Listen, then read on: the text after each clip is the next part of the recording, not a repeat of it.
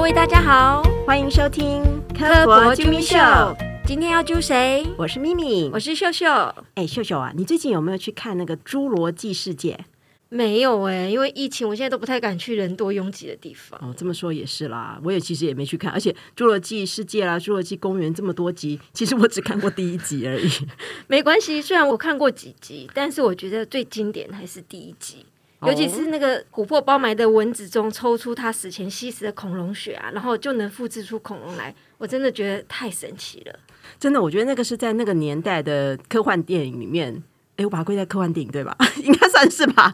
科幻电影里面算是非常经典，而且是非常的呃耳目一新的。我觉得现在呢，我们博物馆呢就正在展琥珀展，所以我们今天邀请到那一刻琥珀的记忆策展人杨子睿杨博士，还有负责空间设计的于秀慧，欢迎两位。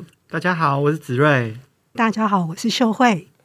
哎，现在这个展啊的展名叫做《那一刻琥珀的记忆》。我觉得名字听起来很有文学感。那当初怎么会想到这名字？然后在在想的过程中，有没有发生过想到一些什么好笑或好玩的名字啊？哦，一定是有啊！拜托，我想超久的。而且，其实像比如说要办一个特展，其实第一步要经过就是在馆内的一个叫专发会。所以我在这个特展的专发会里面，我就跟各位长官们介绍了我当时有预想了很多不同的展题。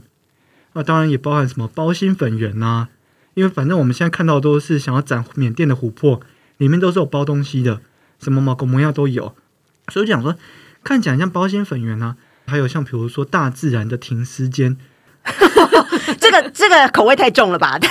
老一辈就不喜欢啊，对啊，看到尸啊，看到遗体啊都不喜欢，但是我们这次也展出了很多尸体啊，不是是标本。像比方说有很多珍奇的标本，它可以保存在这九千九百万里面的琥珀，而这些琥珀也相对于来讲，就是封存了那一刻的现象，不管是他的行为或他的动作等等。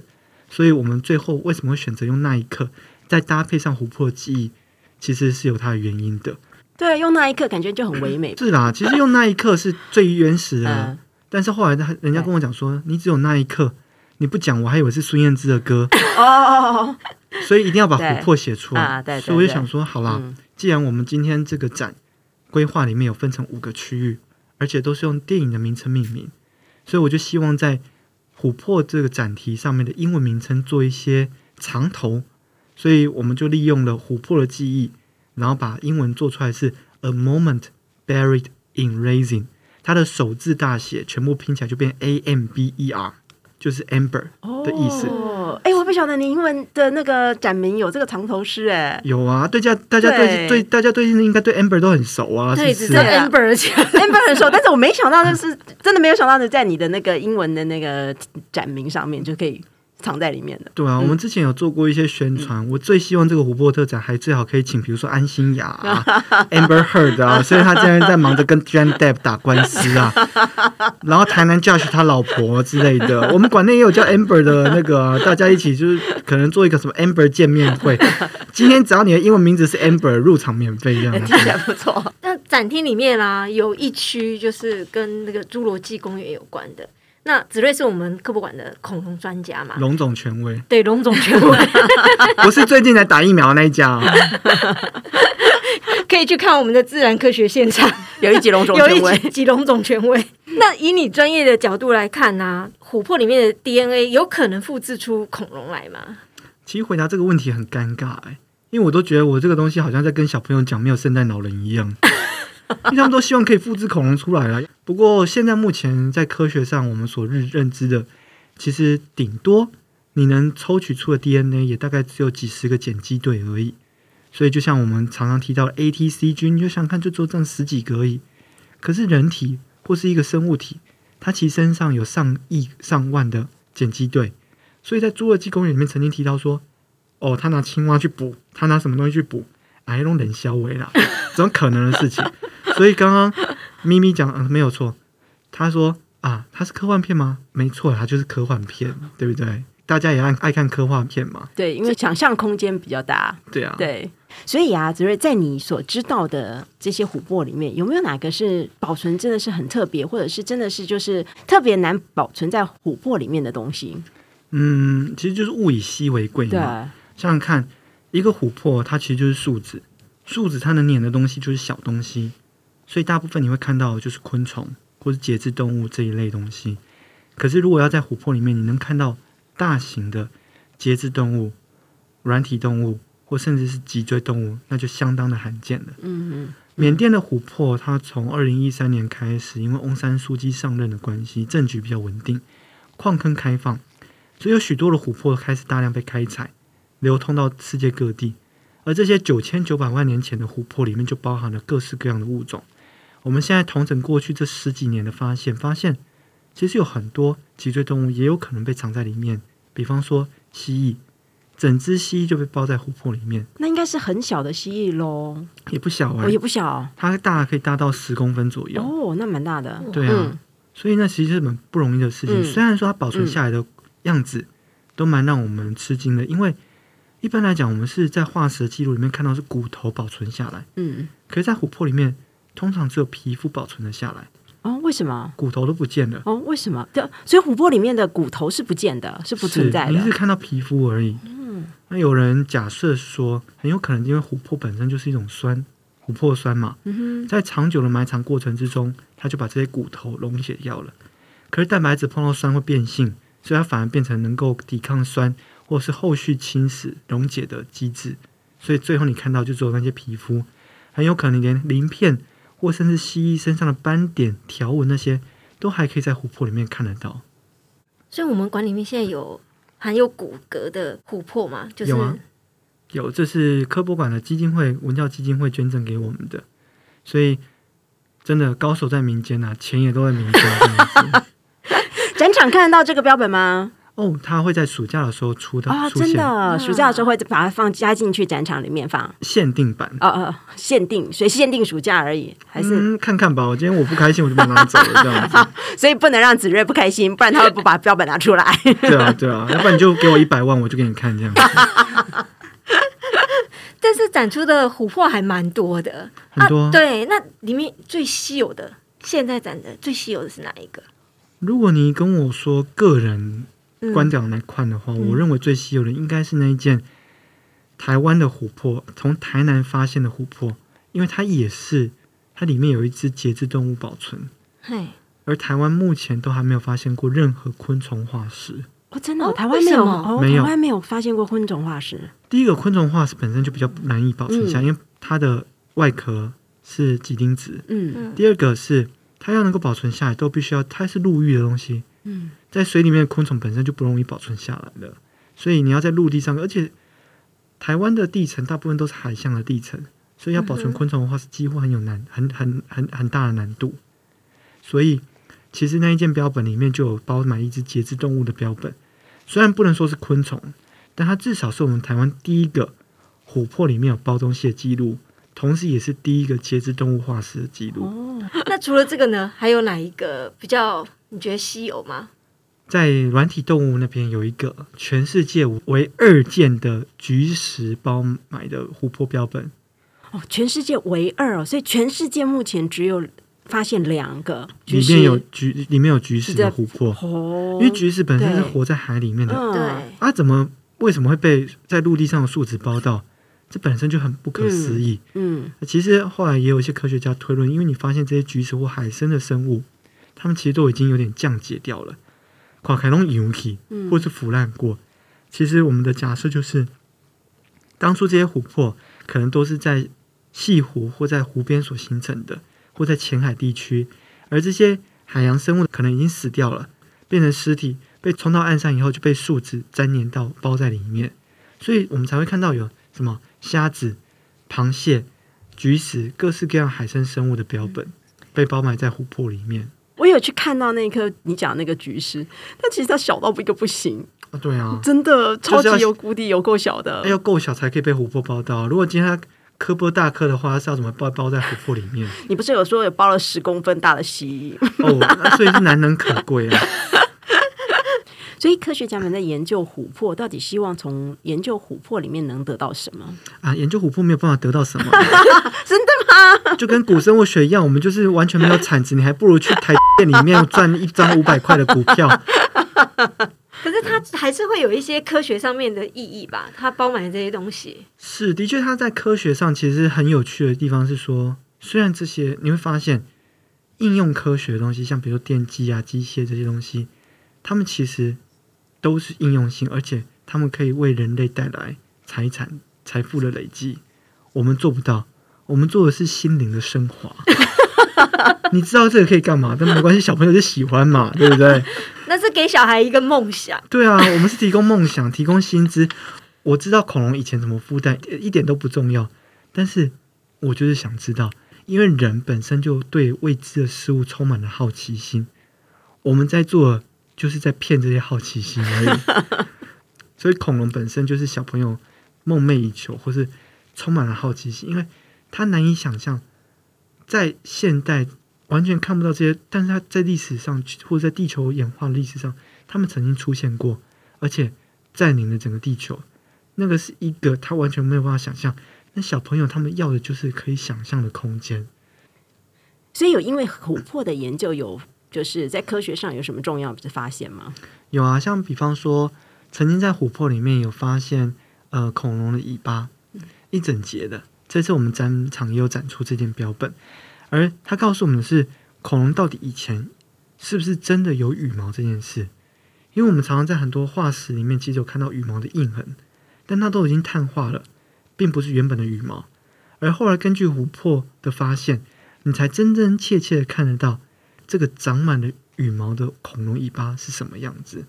所以这个是科学上非常进展很重要的一件事情，因为要不然我们以前都以为恐龙就是像鳄鱼一样，外面铺满鳞片，或者是长得像那个蜥蜴一样，可是不是诶、它其实就毛茸茸，长得像现在的鸟一样。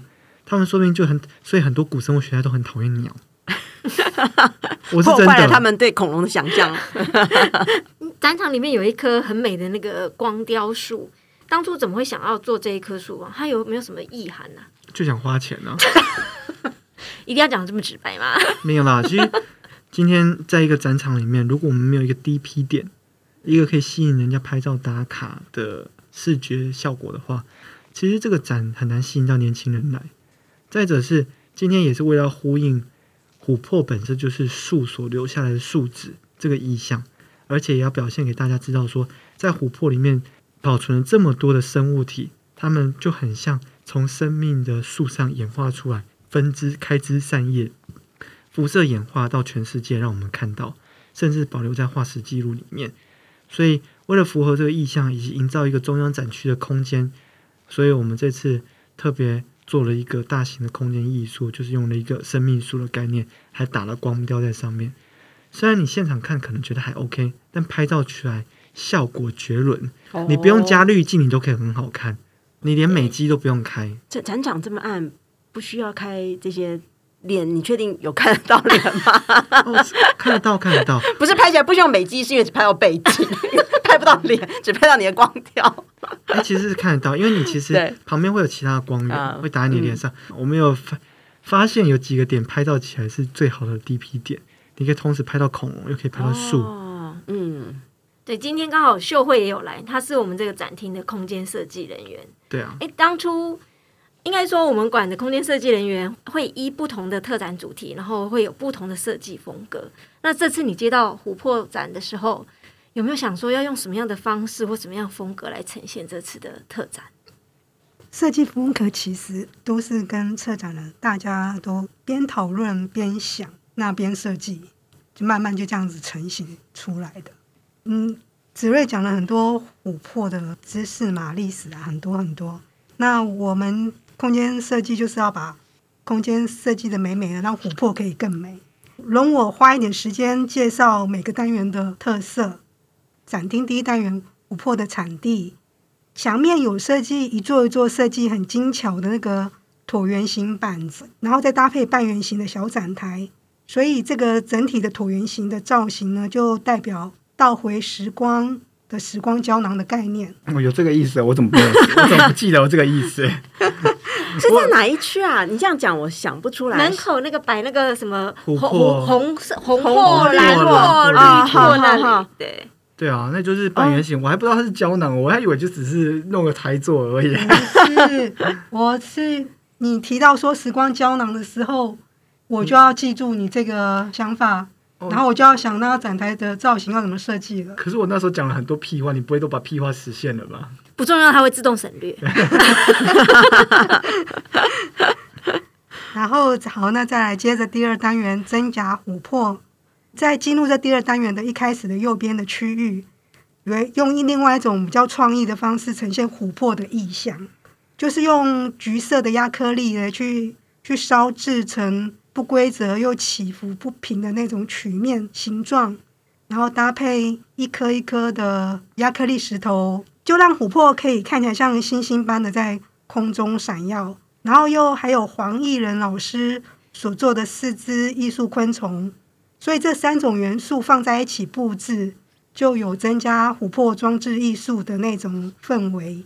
哦，所以那吊在上面那四只昆虫是黄艺仁老师做的哦。对对而且这些东西也都跟这次的展场里面的展品是有搭配的，以及它的艺术品。你嗯会发现那边有幽冥椅的嗯模型，嗯，你会发现有幽冥椅的创作，哦也有幽冥椅的标本，哦，又或者是像你有看到在艺术区有看到一个中华龙鸟的琥珀创作，有我们的恐龙区也有一只中华龙鸟的标本。哎，我还真没想到哎。对，其实我们在这里面真的花了很多时间在彼此做搭配。那好，接着第三单元进化特区，就是刚刚有提到的那棵生命之树。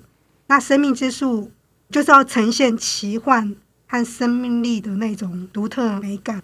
然后呢，地板上也有个很大的特色，就是生命树干的底部开始有像树枝形状延伸分支出去的那种轮廓线条，就是代表着琥珀的树谱分支出去的那种意义。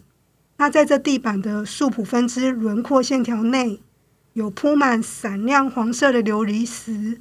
这黄色琉璃石就是想仿那种琥珀的汁液流到地面上发亮的感觉。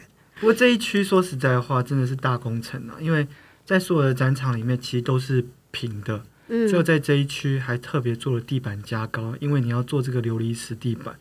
对啊我对那个地板的那个，我那时候以为是洗石子，我也对那个地板很有印象。对对，嗯，那个没想到是琉璃珠哎它的确是洗石子，可是它是用琉璃石啊，加白水泥，然后还上色，把白水泥上成黄色，黄色那效果看起来更漂更漂亮。所以那你流动出来的感觉，那你上色不知道绕过那些石石子，就是所以那你连琉璃也上了，但是连琉璃也没有关系，因为哦真的琉璃琉璃一起上半没有关系。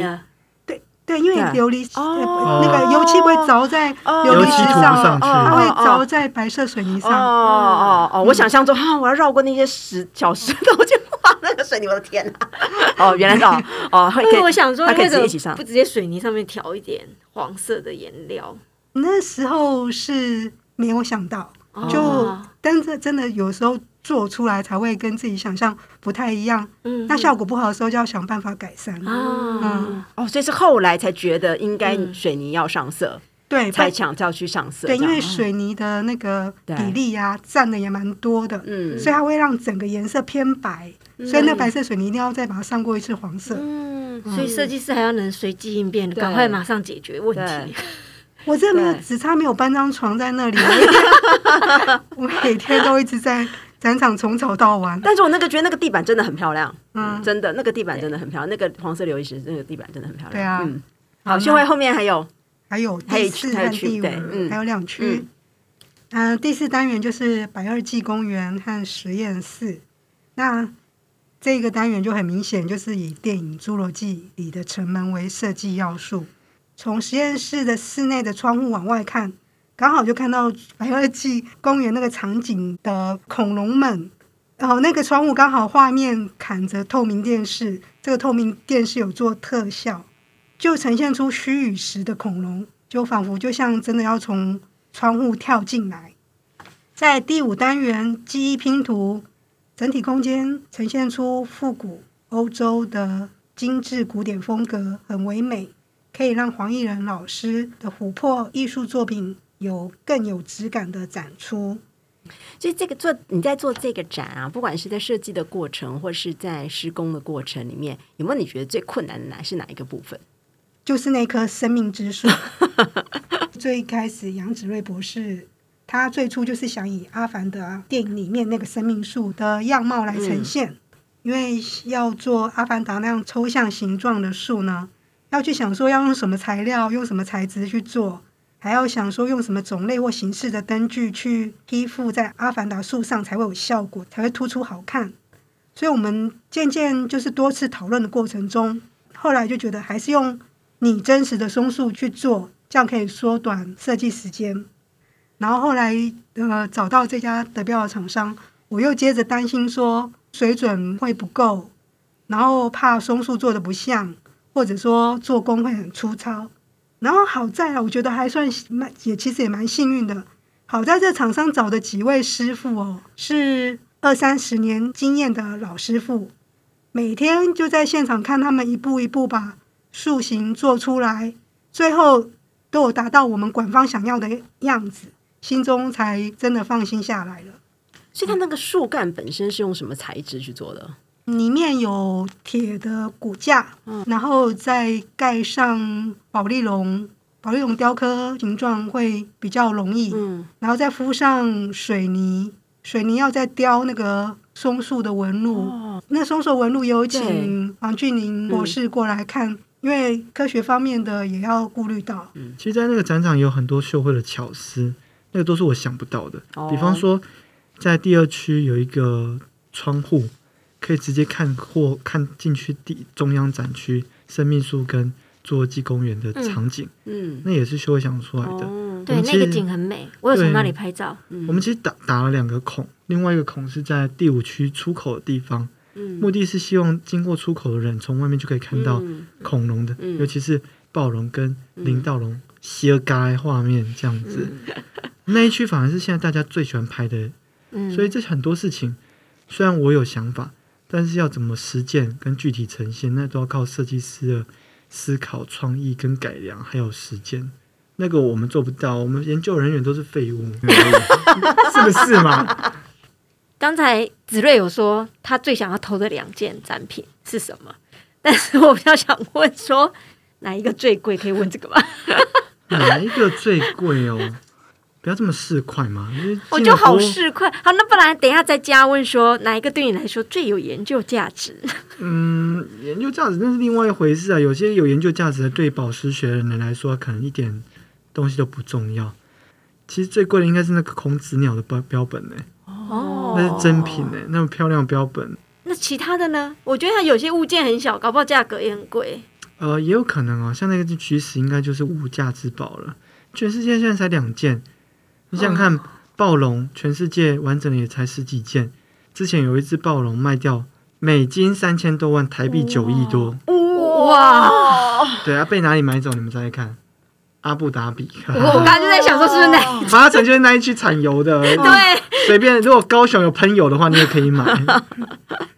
物件很小，展品价格又很高。秀慧这次在设计空间的时候，会不会压力很大？我其实主要的压力都来自于画图过程是是有设计灵感，对展品的安全问题，直觉就是觉得用罩子盖起来保护，还有义工在旁看顾，就会觉得安全了。那所以说、就最近发生了一件憾事，这我都没有想到的，真的。我们在第一单元那个琥珀与他们产地那一区啊，就是我说的，就是时光胶囊那个展台。那个展台就是很精巧美观，然后高度又很适合小朋友观赏的高度，就没有想到真的是被小朋友一一给掀开。每一个都被掀开了，对他们掀开哦了第一个，接着又第二个、第三个、第四个，每一个都掀开。然后家长有两位家长在旁边呢，对，完全没有阻止，他忙着用手机去拍照小朋友把它打开的样子，把琥珀拿出来样子，一直在旁边拍。家长在做犯罪现场记录，难不成他以为那本来就是给大家可以打开来看呢？不是那个罩子是盖好好的，他怎么会去把它打开来？然后呢，打开就把琥珀拿出来，再放进去，就不小心掉下来断掉了。真的琥珀被他们摔坏断掉了，他们才很匆忙赶快绕跑。他们倒是还有匆匆的往上方看有没有有没有监视器器，啊，反而被开得更清楚。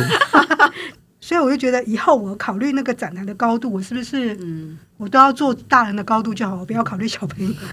然后呢，就把它封的很死很死，连大力士都打不开你。下次可能要上锁啊，然后那个通电啊，不管怎样，其实还是要呼吁大家是在看展的同时，keep your hands off。那个不能摸的，最大家都最想要摸啊，对啊，对，这就是人的好奇心嘛 这。是人性。爱的求真，对对，嗯。那你们自己有没有最推荐的展品或者是展区呢？子睿先好了，我我最喜欢的其实其实就是侏罗纪公园那一区。果然是做恐龙的，呃，并不是这么说，因为其实那个地方，哎，说实在，琥珀本身它很量体很小。嗯当我们在做展的时候，量体很小的情况下，你矿北出太 kiss 欸嗯所以恐龙那一区，当我们第一个先把特暴龙架起来的时候，诶，我就感觉出来了。后面的城门、城门鸡蛋糕，啊，不是城门做好了以后，那整个架势就出来了。它虽然可能在科学知识上没有那么的引人注目，可是它是一个非常大的亮点。我自己很喜欢那个地方的感觉，以及营造出来的效果，包含吊挂跟打光，这也都仰赖我们馆内的很多同仁帮忙做出打光啊、吊挂、啊、很多像，所以这其实一个展不会是只有一个人可以处理得了，在策展人的身后，或者应该说合作的伙伴，其实二三十个都有，而且他们都是不舍昼夜的在做这些事情。光是架那只恐龙多辛苦，那个男生要扛着那个几百公几百公斤的东西，扛在那边扛很久。那一天弄完以后，我还得去马杀鸡一下，不然我骨头快散了。好，那秀慧呢？这个展有没有你觉得自己觉得最喜欢、最推荐的？我是真心觉得每一区都喜欢，骗人！自己的孩子每一个都爱。真的啦。自己设计的每一个都是有巧思。所以欢迎大家一定要来看。嗯嗯，琥珀啊，本来对我来说啊，其实就是一种宝石，是我饰品上的一部分。所以我原来本来就会只想要透一点啊，然后不要有太多杂质，最好里面包埋的动物尸体姿态要美一点、完整一点的。那但是今天听了子睿的分享以后，我发现原来琥珀里面含了有很多的物种资讯啊，然后还有环境地理上面的重要资讯。不知道大家听了这一集的 p o d c a s t 后，是不是也跟我一样？嗯，下次再看到琥珀的时候，应该会用一种全新的角度来看待它吧。对啊，而且看到包在里面的生物，真的是有种看到活生生几千万年前的生物的那种感觉。那其实是很奇妙的。其实因为我们平常看到的化石啊，大部分都是一些骨头啊，或者是压的扁扁的样子，不太有那种真实生物的感觉。但是琥珀里面的不是，它是真的有那种活生生的样子，就是甚至你会觉得它好像还活着。所以就算你看不懂，也要去体验一下那种穿越时空的感觉。而且这次的展览有很大一部分的标本呢，是由黄义仁先生借我们馆展出的，所以要能够一次能够看到这么多的琥珀，其实真的不容易。欢迎大家来参观琥珀展。今天的节目就到这里，别忘了收听完科博啾咪秀后，到 Apple Podcast 按赞、留言，还有给我们五星评价。除了 Apple Podcast 之外，在 Spotify、Sound On、KKBox 也可以收听到我们的科博啾咪秀。今天谢谢子睿跟秀慧，也谢谢大家的收听，我是咪咪，我是秀秀，我是子睿，我是秀慧，大家拜拜。拜拜。连我上个公文说我要购买生物遗体的标本，也要帮我改公文，跟我讲说你把它以后叫标本就好了。没有啦，那你要说实在话，你就说那个结果是怎么回事吗？那个可以讲吗？这会讲是不是？这可以讲是不是？这可以讲，我不会放出去而已。干嘛这样？而且解说员以前是仔群哎，对对，展示。哦那可不可以改成水手群啊？百褶裙之类的，这样高中生才会来那来。年龄有有一点点，几岁就要退提前退休，其实这就应该是一个主题啊！之前不是有太阳系特展吗？所以说解说员应该都要解说员要说吗？说水星、金星、仙子全部排成一排这样子。还好那个展已经卸展了，不然解说员应该都会恨你。